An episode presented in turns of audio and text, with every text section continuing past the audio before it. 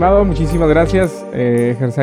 Queremos agradecerte ahora sí por el tiempo que estuvimos ahí poniéndote gorro eh, durante ya desde hace rato, desde que, pues prácticamente desde que tuve la posibilidad de andar por allá en Guadalajara, que no, no, no se concretó la, este, la, reunión, ni los tequilas tampoco, ¿no? Pero pues este, prácticamente a partir de ahí he tratado de, pues ya te tenemos aquí el día de hoy. Pues de antemano, pues muchas gracias, ¿no?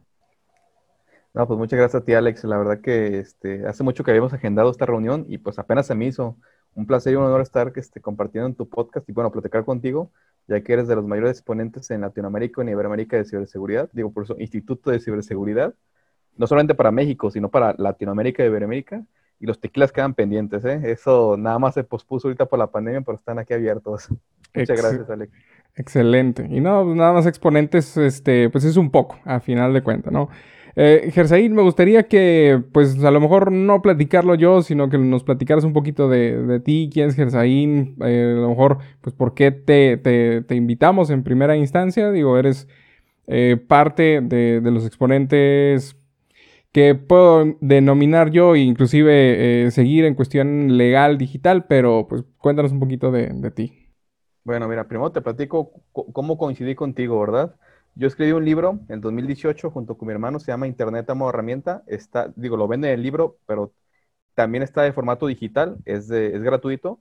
Y hablamos sobre derechos digitales, ciberdelitos. La primera parte es, técnica, es legal y la segunda parte es técnica. Yo tengo un hermano que es ingeniero en computación y bueno, los dos somos cofundadores de Legal Hackers Guadalajara. Entonces así siempre tenemos ese binomio entre lo legal y lo técnico. Y pues bueno, una vez yo me acuerdo que andaba buscando foros, este, páginas, y pues di contigo, di con tu instituto, me mandó un mensaje diciendo que se puedan compartir el libro, y pues tú amablemente lo compartiste, y pues bueno, aquí ya coincidimos, hicimos una bonita amistad, este, por las cuestiones de compartir contenido, este, por el amor a la ciberseguridad, seguridad de información. Pero bueno, brevemente te platico de mí, pues bueno, aquí este, yo soy de Guadalajara, eh, en mis primeros años eh, yo siempre pues me, me, gustó la tecnología. De hecho, cuando estaba en la primaria comencé a programar, en la secundaria seguí con la programación, pero ya un poquito más en la seguridad de la información. Estaba en foros, eh, en foros famosos ahí. Y, también, bueno, yo seguí a mi hermano porque él, él estaba en el camino de, de, la computación y la seguridad de la información. Ya posteriormente en la prepa seguí el camino, pero al final, bueno, yo soy de familia de abogados, entré a la carrera de Derecho y pues bueno, dejé todo lo, todo lo técnico, todo lo de programación, todo lo de seguridad de la información y me enfoqué a lo legal. Posteriormente salí de la carrera de Derecho y, entré a la maestría. Y pues bueno, ahí intenté hacer como la unión entre, entre, entre la pasión que había aprendido en mis primeros años, en mi juventud. Bueno, sigo estando joven, pero costó un poco más chico. Y lo que había aprendido en la escuela. Entonces, pues hice ese binomio entre lo legal y lo técnico. Y pues bueno, ahí después tuve el placer de publicar en 2018 un libro junto con mi hermano que se llama Internet como herramienta, publicado por la Universidad de Guadalajara. Y posteriormente, pues digo, he tenido otras publicaciones sobre blockchain, sobre protección de datos personales, sobre seguridad de información, sobre propiedad intelectual, pero bueno, todo oscila en la cuestión de los datos, de la información, de la regulación de estos mismos de activos intangibles. Y pues bueno, eh, me dedico a ser consultor jurídico como tal, eh, mi fuerte es protección de datos y también me meto un poquito a firma electrónica, digo, a todo lo digital, ando un poquito en todos los temas, pero mi fuerte es protección de datos. Pero de manera independiente me encanta la investigación, siento que la mejor manera de poder crear conocimiento, entonces pues ahí seguimos emitiendo posicionamientos, artículos de opinión, artículos científicos y poder promover la cultura de ciberseguridad y la cultura de derecho tecnológico que ahorita en México pues, ahorita con lo, con lo del COVID sí hubo un boom en cuestiones de que ya hay muchísimos abogados digitales. Entonces, pues bueno, crear equipos, crear alianzas en donde pues México tiene mucho por qué dar a nivel Latinoamérica y Iberoamérica. Y entonces, pues yo siempre estoy a la orden ahí para poder compartir.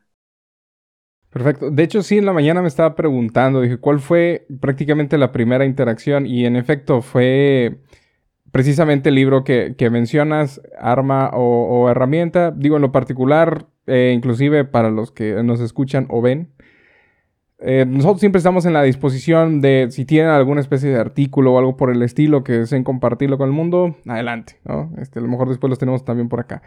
Eh, de hecho, de forma muy en específico, puedo denominar que gracias al, este, libro y haber eh, comenzado a, leerlo, tuve la posibilidad de, abrir por completo mi panorama respecto a la cuestión de la tecnología. O respecto a la parte de la, de, la seguridad. Eh, por ejemplo, ahorita, eh, como mencionas, es bastante interesante de que pues, a lo mejor al inicio eh, ibas por una rama relativamente tecnológica y luego vas por completo a la parte pues legal y luego pues terminas hasta cierta forma por em, bueno, no por buscar, sino terminas prácticamente por, por generar esto de, de unir estas dos áreas, ¿no? Y algo similar me sucedió. Digo, digo en lo particular, no tenía en lo más mínimo, eh, pues, esta, esta cuestión de estudiar Derecho ni nada por el estilo. No, era, no es una rama en lo particular que me agradara. Este, a raíz de, hubo ciertas cuestiones que comenzaron a, salir de forma principal este tema de la protección de los datos personales.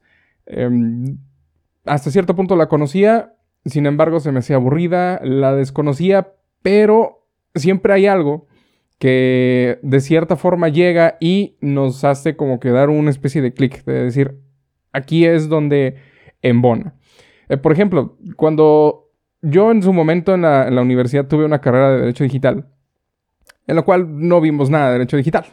El maestro era abogado litigante, si mal no recuerdo. Eh, recuerdo que la primera ocasión o la primera sesión que llegó, eh, se presentó con nosotros. Nos preguntó qué era eh, qué era lo que nosotros íbamos a ver, y ya no lo vimos a ver ahí en este, hasta el último tetramestre, ¿no? Entonces, literalmente, pues no vimos nada de que, tuviera cuestión de derecho. Em, te reitero, bueno, retomando un poquito por acá. Entonces, eh, prácticamente donde comencé a ver eh, un poco esa parte fue cuando ya me involucré un poquito, leyendo un poco el libro, viendo que eran temas de de datos personales y luego que a raíz de todo ello existía una regulación y etcétera, etcétera, ¿no? Entonces, sí es bastante interesante cómo te abre por completo el panorama, digo, considerando eh, que en este caso adoptaste la parte digital, yo adopté hasta cierto punto la cuestión eh, legal y pues ahora también forma parte de los por así mencionarlo, eh, servicios que se realizan dentro del instituto, ¿no? Entonces, también hay que, tengo que agradecer esa, este, esa parte, ¿no? No me gusta sonar tan lamebotas, pero, este, sí, la verdad sí se agradece porque abrió un panorama completamente, completamente distinto. Em, en este caso, por ejemplo, hablando específicamente del libro, ¿qué es lo que te, eh, por así mencionarlo, lo, que te agrada? ¿Cuál fue la complicación? ¿Cómo surge principalmente la escritura de ese libro, ¿no? Fíjate que el libro tardamos como dos años y medio más o menos en, escribirlo. Yo me acuerdo que yo estaba terminando la carrera de Derecho, estaba en el servicio social. Bueno, lo comencé las prácticas y luego el servicio social. Y pues bueno, ahí uno tiene chance de, sacarlo del servicio, pero también está en la computadora y empieza a leer. Eh, lo más difícil, pues bueno, fue un gran reto porque nosotros, Irving y yo, mi hermano, este, que es ingeniero en computación, no habíamos tenido pues trabajos académicos anteriores. Entonces, digo, el redactar desde cero y comenzar un libro, ya investigación, pues fue algo difícil. Ahorita pues ya tenemos otros artículos, pero comenzamos con un libro, o sea, ya tendrá que haber sido al revés, ¿no? Primero con artículos y luego con un libro, pero bueno, empezamos con lo más fuerte. Eh, pues bueno, fueron debates, yo tenía un cuadernito, ya anotaba ideas, eh, estaba mucho en foros. Eh, lo que me sirvió muchísimo fue que, hice un estudio de los 196 países reconocidos por la ONU, o sea, me fui con el Google Traductor y de, de lenguajes que no sabía, desde Afganistán hasta Zimbabue. Entonces, imagínate todas las leyes que chequé, fueron seis meses de estudio de esas legislaciones, de la A a la B, y pues eso me ayudó muchísimo porque nosotros dijimos, pues bueno, ¿qué hacemos? ¿Estudiamos el panorama general, las leyes, o estudiamos a otros autores que hablan sobre el mismo tema y nos sesgamos? Y entonces ese fue, el, e, e, ese fue como el dilema. Y dijimos, ¿sabes qué? Pues mejor nos estudiamos las leyes porque ahí, está la práctica. Y ya después que escribimos nuestra parte, ahora sí estudiamos a los autores para no tener ese sesgo. Y, bueno, y, completamos lo que decía la academia con lo que decía eh, la ley en ese tiempo. Ahorita pues digo, ya está un poquito desactualizado porque fue en 2018 y pues bueno, todo está muy revolucionario, pero de momento es algo básico en la que pues nos ayudó a buscar todos los elementos y todo lo que se andaba buscando en ese momento. También digo, fue difícil eh, que se publicara el libro, porque digo, dos jóvenes publicando el libro, pues, ¿quiénes son o para qué? Y aparte de derecho digital, y, o sea, en ciencias sociales hablar de tecnología es muy difícil. También hubo trámites burocráticos muy, muy complejos, pero bueno, al final, eh, tanto el nivel académico como la inteligencia pues, se juntó y pudo materializar este libro. Bueno, y se presentó una feria internacional del libro. La motivación fue querer que querer compartir porque la verdad que no ganamos ni un peso de este libro. digo, en la editorial lo venden, pero por impresiones, este, bueno, se quedan con la cantidad mínima para, por, lo, la edición, este, lo de las imágenes, derechos de autor, este, las impresiones de papel, pero de manera digital está gratuita. De hecho, el físico tiene como 350 hojas porque el anexo viene digital de todos los países, de todas las legislaciones, y el digital viene con 600 y tantas hojas. Entonces, la motivación fue el querer compartir y pues bueno, hasta ahorita eh, ya lo han citado en, en, varios este, programas de estudio de ciberseguridad y también en algunos artículos científicos y pues bueno, eso da muchísima emoción, ¿no? De que lo que tú escribas le, le sirva a la demás gente y pues también me da mucho gusto que a ti Alex te haya servido porque te haya abierto el panorama y esa fue la idea, ¿no? De que yo le abra el panorama a la gente de lo legal y que Irving le abra al, este, el panorama a los abogados de lo técnico. Entonces, pues muchísimas gracias por tus palabras, señal que está funcionando y ojalá que más adelante se pueda hacer una segunda versión, una segunda edición. Pero de momento está esa gratuita. Perfecto, esperemos que, esperemos que así sea. Eh, en este caso, y respecto, por ejemplo, cómo fue la cuestión de la estructura, por así mencionarlo, de, este, pues, pues del contenido como tal de, del libro. Eh, casi en primera instancia comienzas a hablar, eh, bueno, hay algún preámbulo, claro, pero casi de los primeros puntos que se tocan es la cuestión de los delitos cibernéticos. Em, ¿Cómo ves tú la parte del, bueno, obviamente tenemos un grave problema delincuencial en términos eh, digitales, pero, ¿cuál es tu perspectiva al respecto? Y de forma principal, aquí viene la, em, la parte trampa. Eh, ¿Cuál es tu opinión respecto a si realmente se están realizando bien los procedimientos em, en términos de, eh, pues, no sé si de seguimiento en cuestión eh, judicial o digital, eh, vaya, para dar seguimiento de decir, se abre una carpeta de investigación, se da un seguimiento, se cierra. ¿Cómo ves esa parte específicamente con respecto a los delitos tecnológicos? Tenemos las herramientas en México, tenemos los procedimientos necesarios como para hacer valer eh, las leyes. Ejemplo de ello es hace unos días aquí, para los que no sean de, de México, se em, se, prácticamente se publicó en el diario oficial de la federación, si mal no recuerdo, si no, pues me puedes desmentir por completo. Em, una ley denominada Ley Olimpia, que es una ley que este, pues defiende prácticamente la integridad, este, o vaya, la, la ¿cómo se llama? La, intimidad sexual digital, ¿no? O, al menos todo el contenido que se comparte a través de Internet. Eh, ¿Realmente crees que tengamos la parte tanto jurídica como o dentro de la parte legal como país, realmente tenemos una infraestructura para hacer valer una ley respecto a los delitos digitales? Mira, es una pregunta muy compleja y, aparte es una pregunta política, digo, porque todo, todo recae en, este, en el poder legislativo, tanto con Cámara de Diputados y senadores que, legislen, este, con, la, con la capacidad este, de investigación y con la capacidad administrativa del Poder Ejecutivo, de que parte de ahí la Secretaría de Seguridad y con una mano firme que es el Poder Judicial, que son este, los, pues, los que se encargan de cumplir con la ley, ¿no? Los tribunales, y por ahí entran organismos constitucionales autónomos como, pues, como el INAI, que a lo mejor no, no tienen el carácter de ciberseguridad, pero sí para la protección de datos, que va un poquito ligado a la, a la intimidad, a la privacidad, pero que no tiene tantas uñas ni tantos dientes como para poder eh, ir más allá, ¿no? Entonces, eh, bueno, aquí en México tenemos un sistema monista, es decir, eh, tanto el, derecho interno como los tratados internacionales eh, son parte del, mismo nivel jerárquico, es decir, si un derecho humano está afuera y se reconoce por la Constitución, pues digo, tú lo puedes hacer llamar. A lo que voy es de que hay dos tipos de leyes, digo, leyes adjetivas y leyes sustantivas. Primero me voy a basar a las cuestiones de poderes de investigación y a las cuestiones procesales. Eh, si bien el derecho mexicano es algo especial, digo, hay leyes eh, generales, leyes federales, leyes nacionales, leyes especiales. En el caso de investigación y cuestión procesal tenemos un Código Nacional de Procedimientos Penales.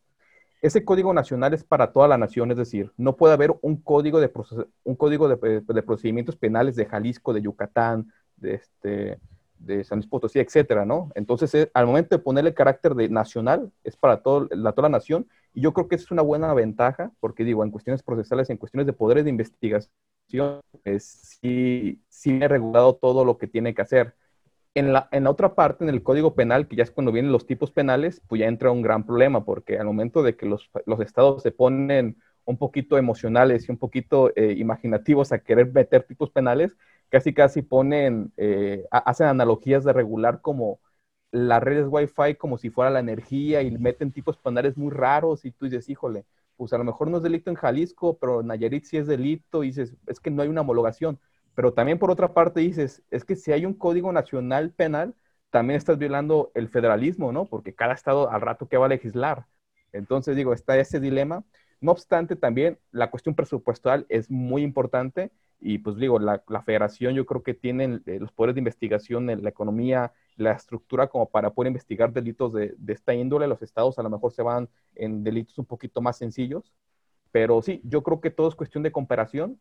Digo, lo, mejor sería una ley general como está propuesta ahorita en el, Senado, ya que una ley general propone este, competencias concurrentes, es decir, la ley general está ahí y obliga, obliga a la federación a que haga su ley federal y obliga a los estados a que haga sus leyes estatales, pero su regulación siempre va a estar pegada a la ley general.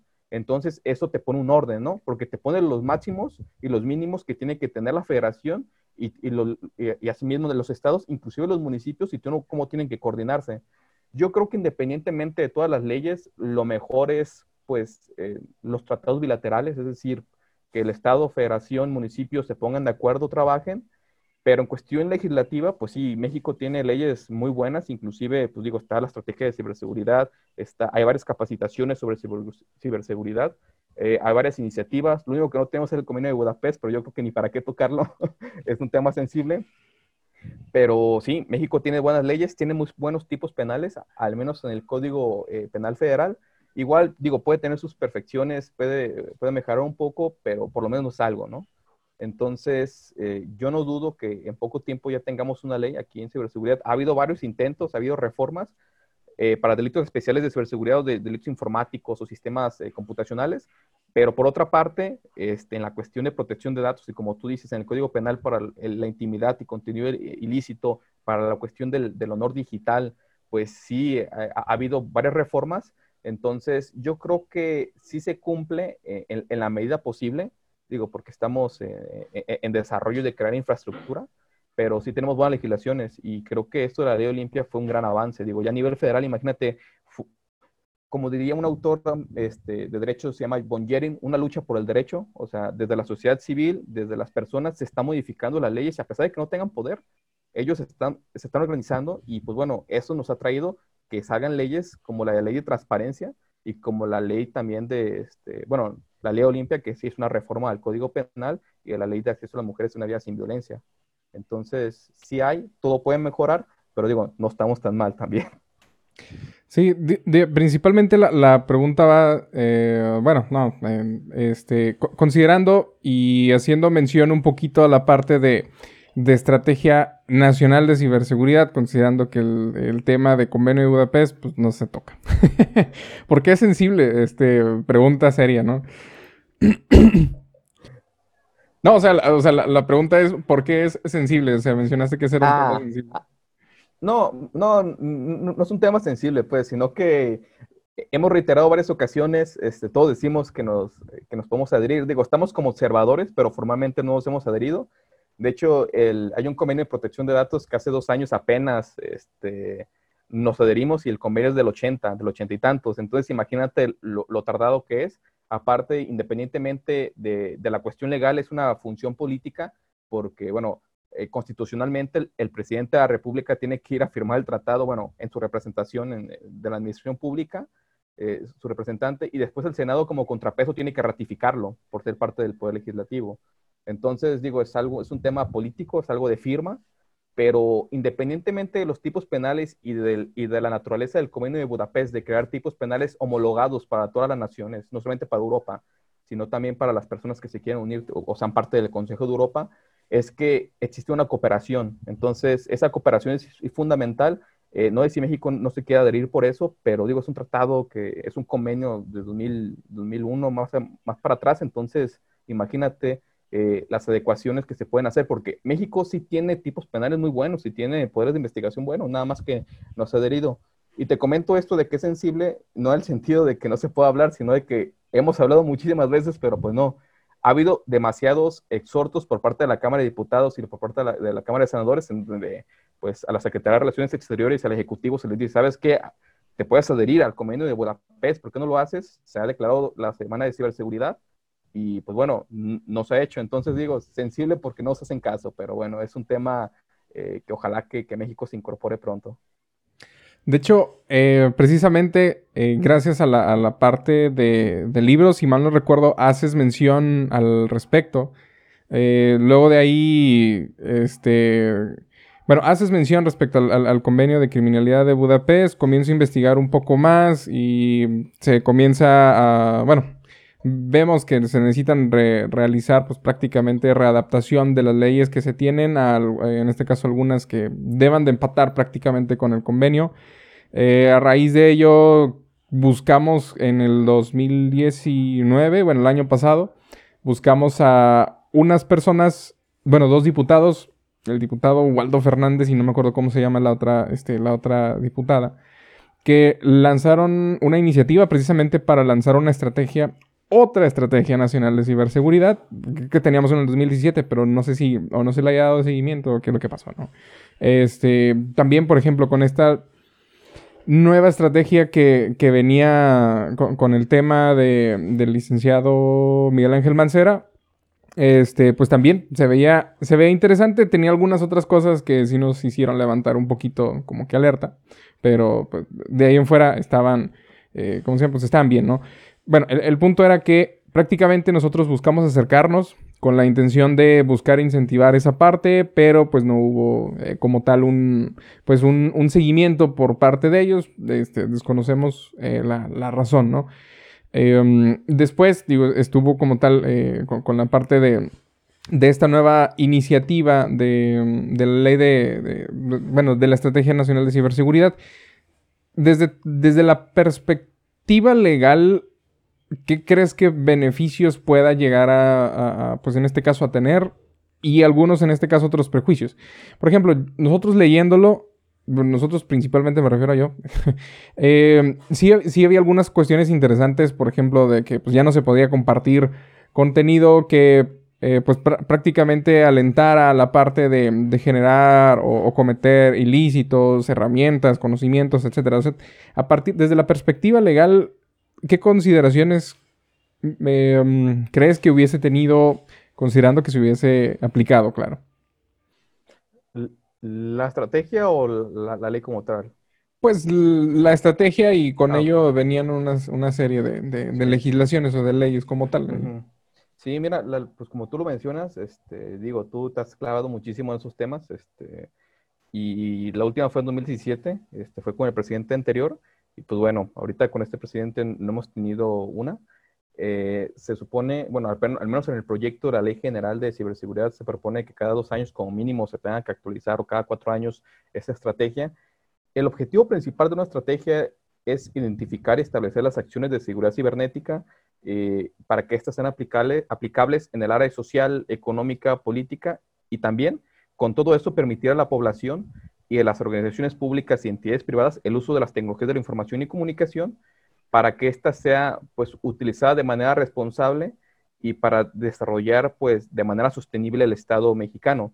También hay, otras estrategias como de, banda ancha, bueno, de, brecha de seguridad, estrategia de, de México conectado como tal, pero y, aparte tenemos este, ser nacionales. Digo, en el último informe que sacó el Banco Interamericano de Desarrollo, dijo que tenemos eh, por parte de la Policía Federal, por parte de la Sedena, y pues bueno, también hay algunos CERTs este, académicos, académicos como el de la UNAM.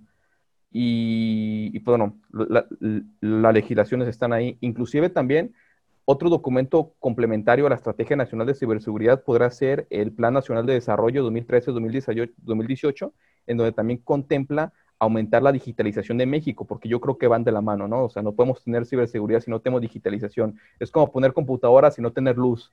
Entonces, van de la mano, el desarrollo es importante, pero me parece que la estrategia se tendrá que actualizar cada dos años.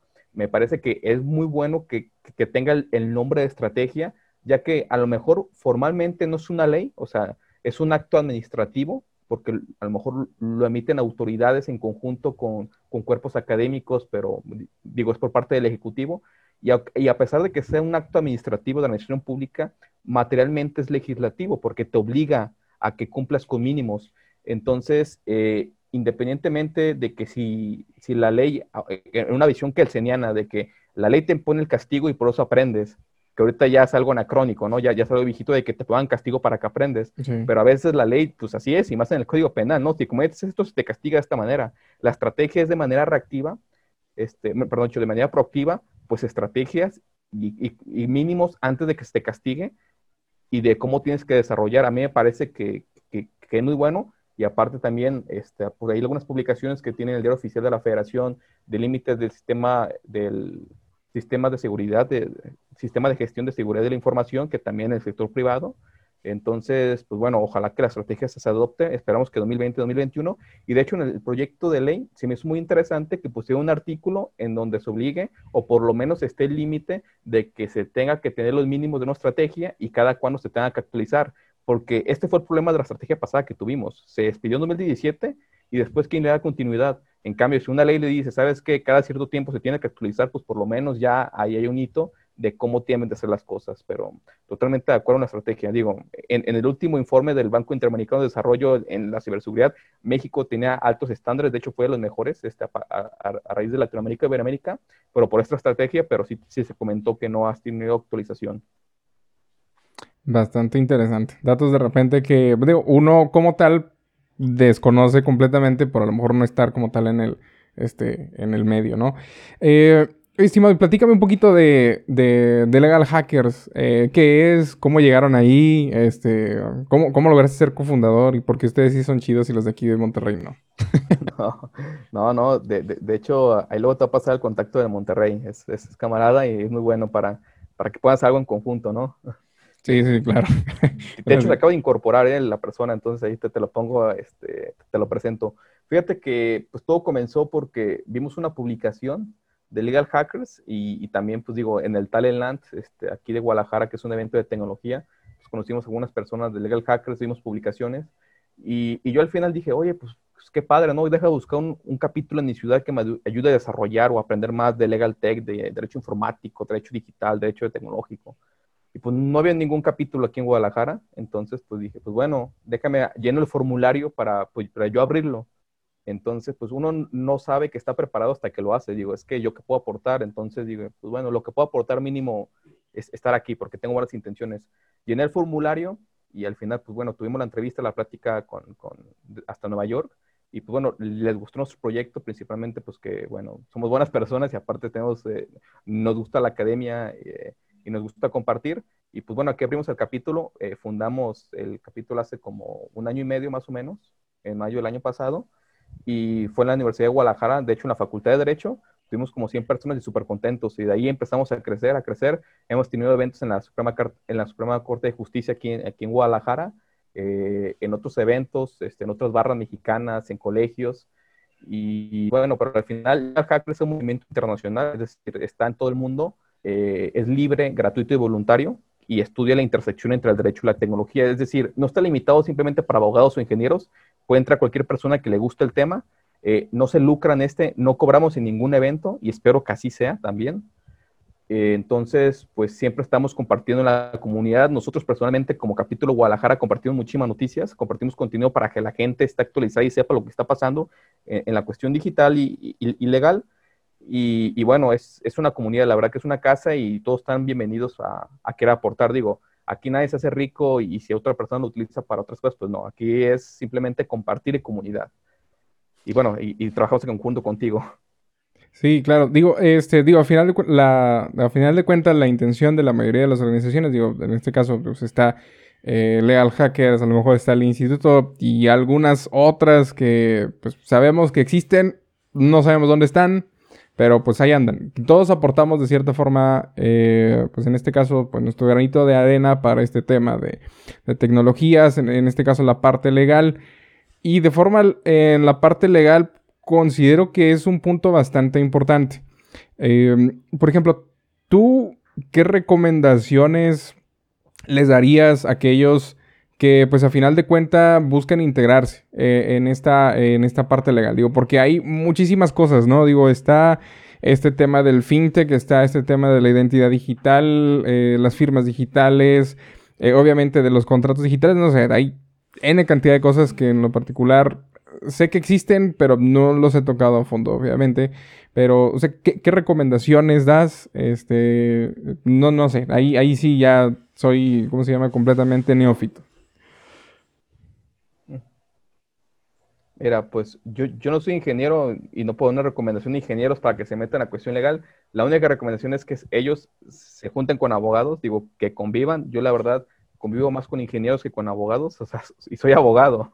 Pero bueno, eso me ha ayudado a comprender más la tecnología. Pues como ingeniero, eh, los, ingenieros recomiendo que se metan a cuestiones legales, que, tomen cursos por ahí en el INAI, buenos cursos, como lo que tú haces, te metes a la reforma, te metes a estudiar un poquito de legislación, obviamente sin olvidar que eres ingeniero, ¿verdad? Pero a lo mejor una superficie, un marco general de cómo están las cosas, porque el derecho regula todo, regula el suelo, inclusive regula lo que es vino y no, o sea, el, te regula el vino tinto, te regula el tequila, te regula, te, regula este, el vodka, etcétera. O sea, entonces la legislación siempre está en todo.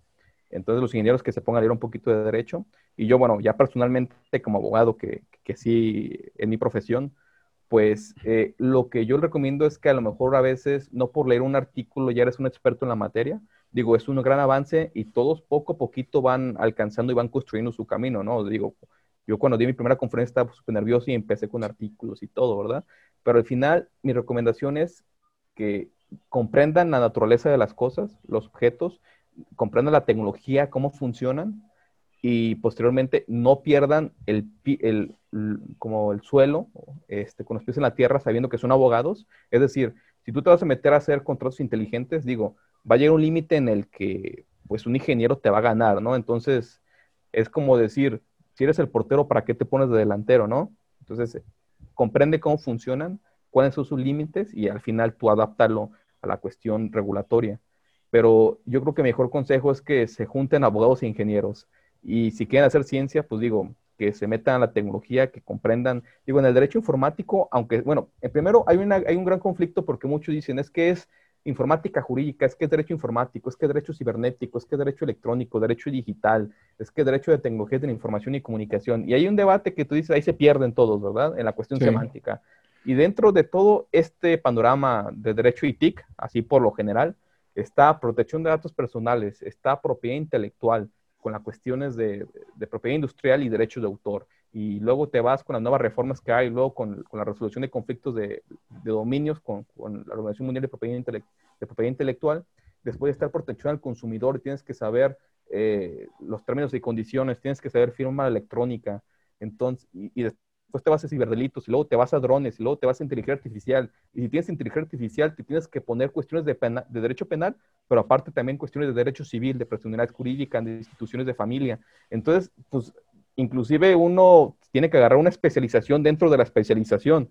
Por ejemplo, está el derecho de tecnologías, pero aparte yo agarro protección de datos como el fuerte, pero pues también me meto un poquito de firma electrónica avanzada, eh, un poquito de propiedad intelectual, de ciberdelitos, pero al final te das cuenta que tienes que ser fuerte en algunos temas y, que tienes que estudiar la tecnología. Entonces, eh, hay que echar mucho estudio, creo que especializarte en algo, pero también comprender la tecnología. Yo creo que el mejor consejo que puedo dar es que comprendan la tecnología. Obviamente tampoco a niveles ya muy técnicos, pero sí más o menos en el caso de blockchain, cómo se hacen los bloques, cuál es el mecanismo de consenso, en las cuestiones de ciberseguridad, este, mínimo conocer el modelo CIA, el modelo AAA, este, si hay una second injection, ¿qué, tipo de, ataque es? O sea, daña la confidencialidad, la integridad, la disponibilidad o qué, o no sé, porque si te vas simplemente a lo que dicen las leyes, o si te vas a lo que dicen los otros autores, pues te quedas muy limitado.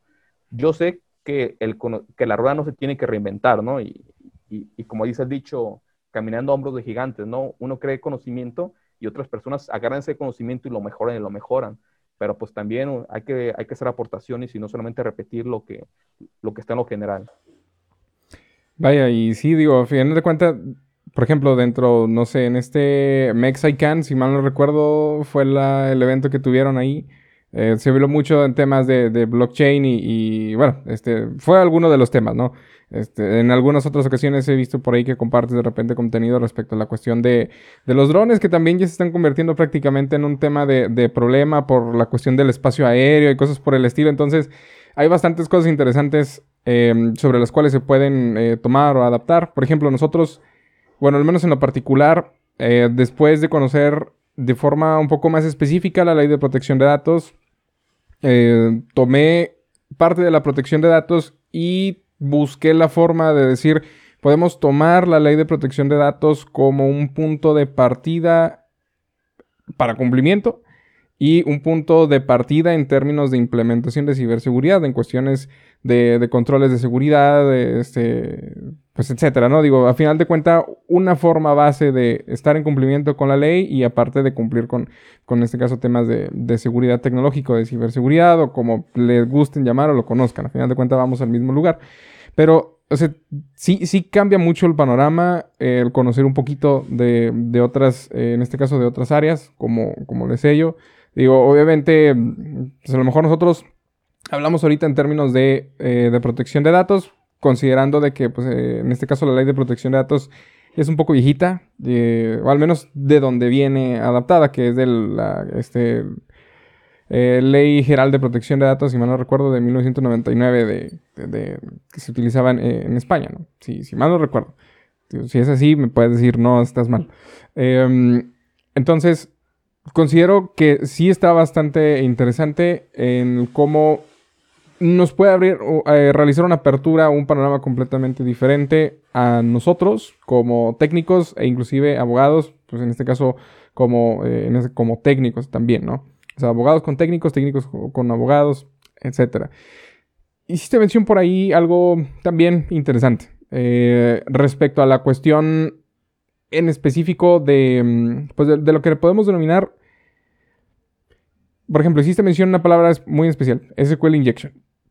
¿Cómo consideras tú que se deba, ya sea o proceder de forma legal o tipificar o algo por el estilo, respecto a lo mejor en temas de análisis de vulnerabilidades, cuestiones de, test de intrusión? Digo, sabemos de forma muy en particular que pues si no hay un, este, no hay un consentimiento por parte de alguna entidad en específico, puede cometerse, entre comillas, delito, ¿no? Digo, no tenemos una ley, o al menos no está tipificado en el diario, bueno, no, en, el Código Penal, para tipificarse como delito. Tengo entendido eso. Este, por lo cual, ¿qué crees que se pueda realizar o crees que se puedan considerar, por ejemplo, eh, no sé, criminales, aquellas personas que realizan ese tipo de acciones que nada más van por el mundo digital este, buscando atacar páginas o, o infraestructuras críticas en general? desde la parte jurídica tuya, ¿cómo consideras o cómo se ve esa parte? Mira, eh, fíjate que, ah, bueno, antes de contestar esa pregunta, este, totalmente de acuerdo que la ley de protección de datos pues, ha sacado a flota a México. De hecho, en este último informe que lo recomiendo del Banco Interamericano de Desarrollo sobre ciberseguridad, que hace un análisis de, todos los países de Latinoamérica y Iberoamérica en, cómo están, en el caso de México tiene una hoja dedicada simplemente a México y tiene otras estadísticas pero en, esta, en este informe dice que, el, que digo, en el Código Penal 211 bis 1 en adelante vienen los delitos informáticos o, sobre la seguridad de la información, ¿verdad? Sin embargo, menciona que estas disposiciones son limitadas y deja varias lagunas y lo que dificulta la lucha del cibercrimen. Pero también hace muy, mucho hincapié en que en términos de protección de datos y privacidad existen dos leyes por separado, que es la Ley General de Protección de Datos Personales y Protección de, eh, sujetos obligados, que es la, cuestión gubernamental, y la Ley Federal de Protección de Datos Personales en posesión de particulares, que es el sector privado, que inclusive esta ley tiene un reglamento, que el reglamento está, pero muy, pero muy completo, porque te habla de computación en la nube, te habla hasta de brecha de ciberseguridad, de los informes, de todas las partes que tiene que abarcar. Entonces, digo, esta Ley Federal, su reglamento tiene, tienen este, muchísima carnita. Y, y, pues bueno, aparte de que la Secretaría de Economía también es cuestión de, de es como la, una autoridad importante en el sector privado, y muchos lineamientos que han salido sobre el sistema de gestión de, información de seguridad. Eh, mira, yo creo que, pero en el caso de Secular Injection, imaginémonos, está la Secular Injection, se pone la inyección, eh, al momento de, hacer la, inyección y consigues el nombre de las tablas, pues digo, las seleccionas y estás dañando la confidencialidad de la información, ¿no? Bueno, Antes de esto, primeramente, si estás autorizado, pues no es un delito, ¿verdad? Pero si no estás autorizado, ya es el delito. Al momento de que, de que entras y tienes información que no estás eh, con el permiso, pues digo, daña la, confidencialidad. Si alteras o modificas la tabla o subes algún archivo, ya estás dañando la integridad de la información. Y si borras la página web o borras algún archivo, pues daña la disponibilidad de la información. Entonces yo creo que dependiendo los niveles, eh, e, es como tú puedes este, llegar pues, a, a, dañar la confidencialidad, integridad y disponibilidad de la información y dependiendo cómo está el tipo penal, porque si se dañan los tres o se dañas uno, pues ahí ya cambia la cosa. Pero si inclusive subes alguna shell y roteas el servidor y, ya vas hasta más países y más páginas, digo, ahí, cambia la cosa. Independientemente de, de que se cometa el tipo penal, también se tendrá que registrar la tentativa, también este, el estado mental, si es un delito culposo, si es un delito este, doloso, este, es decir, en, el derecho anglosajón está el mens rea, o sea, el estado mental de la persona, el por qué lo hace, ya sea por activismo, ya sea por, este, cuestión financiera económica o simplemente por, honor o por reputación, ¿no? De hecho, en el año 2016 se andaba pidiendo peticiones a la Casa Blanca para que el ataque de negación de servicio, el DDoS o el, distribuido o, particular, fuera catalogado como como activismo, es decir, es decir, como que tú lo puedes hacer por cuestiones políticas, así como tú te paras en una plaza pública, tú puedes trabar una página, o sea, dañar la disponibilidad de la información. Obviamente no pasó, pero, pero bueno, son, son cosas que se están pidiendo. Pero creo que lo que legislan todas las, todas, este, todas las leyes, incluyendo el convenio de Budapest, es de que si lo haces con una cuestión económica, pues digo, es la, la penalidad. Digo, el factor económico es, es muy importante.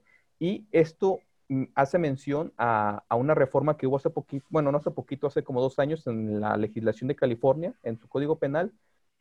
Cuando recién llegó el ransomware, pues digo, nació con el, el PETIA, ¿verdad? El principal, el NETIA, todos esos ransomware famosos, ahorita ya hay una familia de ransomware, y ellos los pusieron en la cuestión de extorsión, en la cuestión de que digo, te extorsionan, pero tiene que haber una cuestión económica, ¿eh? Si no, y entonces así el tipo penal estaba así regulado, pero imagínense el ransomware que después salió en donde no te pedía dinero ni nada y simplemente te encriptaba la información y pum, tumbaba todo. Entonces no se cumplía con el tipo penal porque al final no era una cuestión económica. Entonces yo creo que en vez de legislar a lo mejor con ciertos elementos y sí, sí cuidar los principios jurídicos, a lo mejor tendría que ser aquella persona que te cifre la información sin tu consentimiento, ¿no? O así como esa técnica, conocer la tecnología cómo va avanzando y que la ley no se quede anacrónica pero de cajón los delitos al sistema financiero con cuestiones de enriquecimiento económico, pues son los que más se tipifican. Ya después los otros se pueden argumentar si, es un niño que simplemente está aprendiendo o si es un activista, digo, se, se, tiene que checar mucho el asunto, pero las leyes tienen que ser bien específicas, porque si no hay delito, no hay pena. Entonces, se tiene que legislar. Y, por ejemplo, considerando de que eh, ya prácticamente también esté finalizando, ¿no? Eh, considerando el punto dentro del Código Penal Federal, eh, artículos 200 bis 1, creo que es el 7, 8, algo así, no, no sé exactamente cuándo termina. Tomando en cuenta de que, supongamos, no hay algún, no hay algo específicamente tipificado se puede tomar parte del Código Penal Federal y decir, vamos a, a lo mejor a, tomar como un procedimiento de reclasificación, de decir, a lo mejor ransomware, pues es en este caso tema de a lo mejor de extorsión, vamos a realizar una denuncia por temas de extorsión, no sé exactamente cómo funcione. E, e, es posible tomar lo que ya está en vez de realizar porque eso también es algo que he escuchado. O sea, de que ya hay leyes, ya no se necesitan reformar algo específicamente para la parte digital.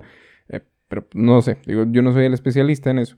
¿Es, eh, ¿Eso es cierto o consideras que se necesite realizar alguna especie de reforma, algo por el estilo?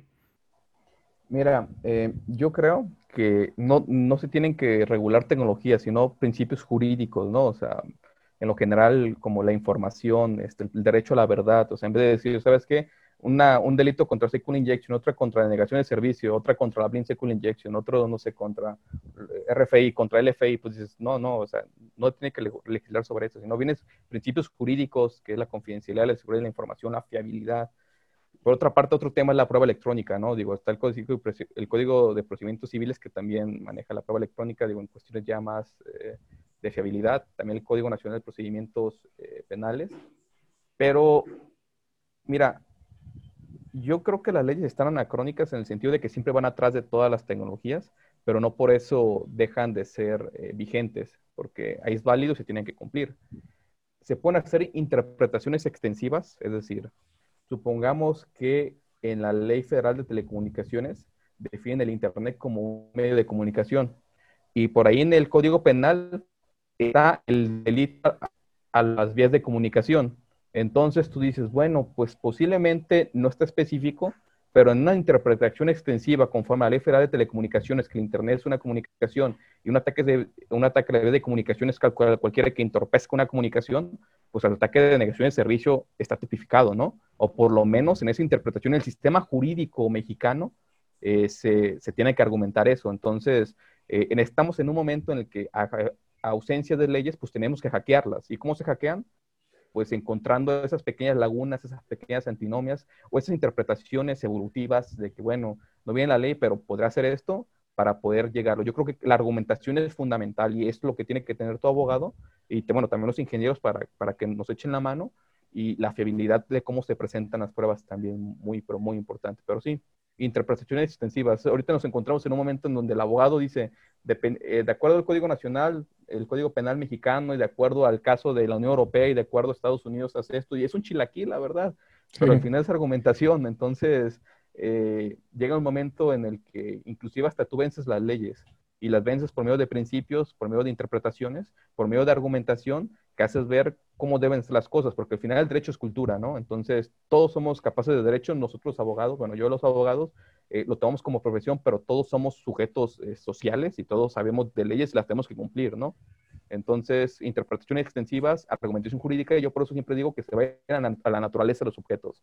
Cuando se van a la naturaleza ya, ya es otro rollo. Excelente. Pues bastante, eh, pues bastante interesante, bastante enriquecedora la, este, la, la charla a final de cuenta. Pero eh, igual, no, no me gustaría quitarte eh, más, más tiempo del que ya te he quitado, estimado. Entonces, ¿qué pues mensaje prácticamente final les podrías hacer mención a los que nos escuchan el día de hoy? Híjole, en lo, en lo, general, pues digo que usen cubrebocas, se cuiden mucho, el COVID está fuerte. Claro, claro, principalmente. Eh, pues digo que, que se automaticen, eh, que realmente sean lo mejor en su carrera. O sea, aquí somos, yo soy abogado, tú eres ingeniero, pero alguna, algún mercadólogo, algún economista, pues digo, todos, todos nos tenemos que subir al ámbito tecnológico, ¿eh? O sea, entonces, cada quien desde su rubro, desde su profesión, subas al ámbito tecnológico y sean los mejores, o sea, aporten eh, yo siempre soy impulsor y creo que la educación lo resuelve todo. A pesar de que sean momentos difíciles, siempre apunta en la educación. Una persona que sabe, una persona que estudia, cabe en todo lugar y, siempre va a estar bien acomodado. Entonces, eh, pues, estudien muchísimo, lean muchísimo y yo creo que lo mejor es que compartan conocimientos. Este, tipo de podcast, tener amigos, yo como tú, Alex, este, del Instituto de Ciberseguridad, amigo también, pues enriquece todo, ¿no? Porque si yo tengo una duda, te la pregunto, tú me la preguntas a mí, y yo creo que el trabajo colaborativo es mucho mejor, porque si tú vas solo, si tú lees un montón de libros, tomas cursos pagados, etcétera, vas a llegar pues, más rápido, ¿no? Pero cuando vas tú en conjunto con otras personas, llegas más lejos. Entonces creo que el trabajo colaborativo es mucho mejor, júntense con ingenieros, este, hagan eh, trabajos eh, colaborativos entre todos, donde estén muchas, muchas este, disciplinas y sean muy participativos. Así como lo mencioné hace, hace un momento del autor Bonjeri en una lucha por el derecho, pues también hay reformas que no están y que si los legisladores no lo están haciendo, la sociedad los va impulsando y los va luchando poco a poco para que se hagan esas reformas. Ahí tenemos los ejemplos de la ley de transparencia y la ley Olimpia, ¿no? Perfecto. Excelente. Muy bien, pues ya saben, este, en este caso, amigos ingenieros, no se hagan tanto del rogar, dejen de ser un poco más serios, principalmente, digo, me ha costado trabajo tratar también en lo particular de, ser tan introvertido, entonces déjense creer un poco y convivan con algunas otras áreas que no son específicamente con las que ustedes tienen, eh, principalmente los desarrolladores. Y pues, pues ya, ¿no? Eh, pues, ¿dónde te pueden encontrar? Este, a través de mm, qué medios. Digo, de todas formas, voy a dejar los enlaces en, eh, la descripción tanto de, Spotify como de Apple y, YouTube. Pero, pues, ¿en dónde te pueden encontrar? Eh, bueno, yo tengo una página web, este, ahí junto pues todo, todos los documentos eh, académicos y ponencias que doy, es en gersain.com, así sencillo, J-E-R-S-A-I-N.com. En Facebook está, estoy como diagonal Z Gersain, en, en, Twitter también igual Z Gersain, en, en LinkedIn como Gersain, y pues bueno, esas son mis redes sociales y estoy ahí a la orden para cualquier cosa. Muchas gracias, Alex. Excelente, Jacín. Pues te agradezco muchísimo tu, atención el día de hoy, tu tiempo principalmente, digo, ya después de, un largo rato y pues esperamos ahí se hagan los tequilas después cuando más o menos termine o baje un poquito o al menos exista una ligera opción de, potencial mejora de toda la situación. Y en efecto, utilicen cubrebocas todos. Exactamente. No, pues muchas, muchas gracias, Alex. La verdad que un honor estar en tu programa. Muchísimas gracias y pues nos estamos viendo. Muchísimas gracias a todos y nos estamos escuchando pues en la próxima sesión.